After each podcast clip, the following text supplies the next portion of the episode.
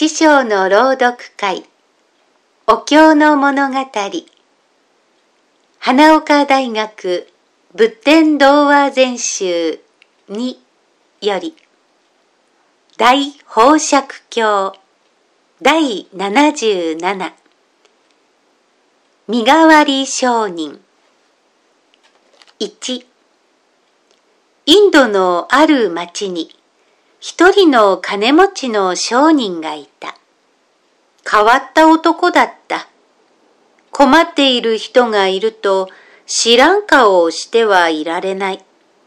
苦しんでいる人がいると助けてやらずにはいられない。品物やお金を惜しみもなく恵んでやった。たくさんなものを恵んでやっても恵んでやったというような顔もしない。恩に着せたりはしない。そこが普通の人と変わったところだ。真から心の優しい男だったのであろう。いくら金持ちでも施しばかりしていたらお金がなくなる。商人はお金がなくなった。そこで遠い島へ真珠を取りに出かけた。商人は真珠取りの名人であった。小さな船に乗って海を渡って島へ出かける。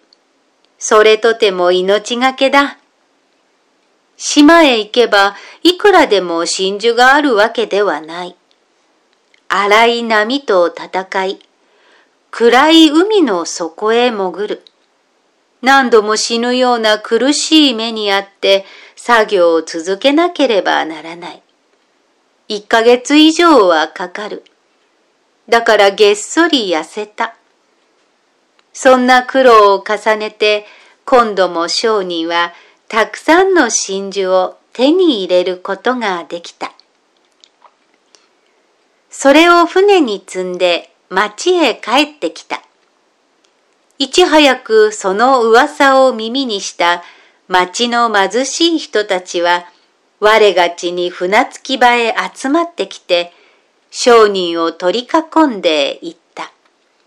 無事にお帰りになって、こんなおめでたいことはありません。私たちにも何か恵んでくださいませんか？商人は痩せた顔をほころばせながら答えた。ああ、いいとも。欲しいものは何でもあげるよ。取ってこられた真珠をみんな分けてください。そしたら貧しい私たちは残らず幸せに暮らせます。残らず幸せに暮らせるのなら、私も苦労して取ってきた甲斐がある。さあ、それじゃあ、みんな持って行って、仲良く分けるがよい。商人は惜しげもなく真珠を入れた袋をみんなに渡すと、ニコニコしながらそっとその場を立ち去った。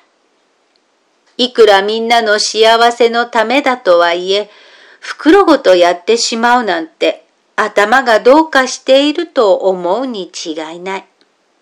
どうかしているのであろうか。そこがこの商人の変わったところだ。商人はすっからかんになってしまったことをちっとも苦にしていない。手ぶらでは家へ帰れないので、もう一度真珠を取りに遠い島へ行こうと、そのまま一人で旅立っていった。2それから2ヶ月ほど経ったある日のことだ。商人は重い袋を下げて町へ戻ってきた。前よりももっと苦労したので、真珠は前よりもたくさん取れた。これだけあれば町一番の大金持ちだ。その日は貧しい人たちは現れなかった。ところが町の入り口へ差し掛かった時である。重い罪を犯して死刑になる男が町外れの潮木場へ引っ張られていくのとばったり出くわした。罪人は商人の姿を見ると、ああ、いいところで出会った。旦那、お願いです。あなたのお力で私の命を救ってください。頼みます。頼みます。と、死に物狂いで叫んだ。頼まれると断れない商人は思わず、よし、王様のところへ相談に行ってくるから、この死刑はしばらく待ってもらおう。と答えて、役人に待ってもらうように話をつけた。そしてすぐさま御殿へ行って、王様に言った。私が取ってきました、この真珠をみんな差し上げますから、あの罪人の命をお助けください。王様は嘲笑って答えた。真珠などで命を助けるなどとはもってのほかだ。あの男の罪は許せ。だがお前がその真珠をみんなわしにくれて、その上であの男の身代わりになって死ぬというのなら許してやってもよいわ。商人はびっくりして、そのまま引き下がるに違いないと思っていた王様は、商人が、はい、私の真珠も命も差し上げますから、どうかあの男の命を助けてやってください。と、きっぱりと答えたのを聞いて驚いた。それから、なんてバカなことを言うやつだ。と笑った。すると今度は自分を見くびってそんなとてつもないことを言っていると思えてきて腹を立てて怒鳴った。こいつには裁判もいらん。すぐ潮木場へ連れて行って死刑にしてしまえ3商人はすぐさま踏んじばられ、荒々しく潮木場へ引き立てられていった。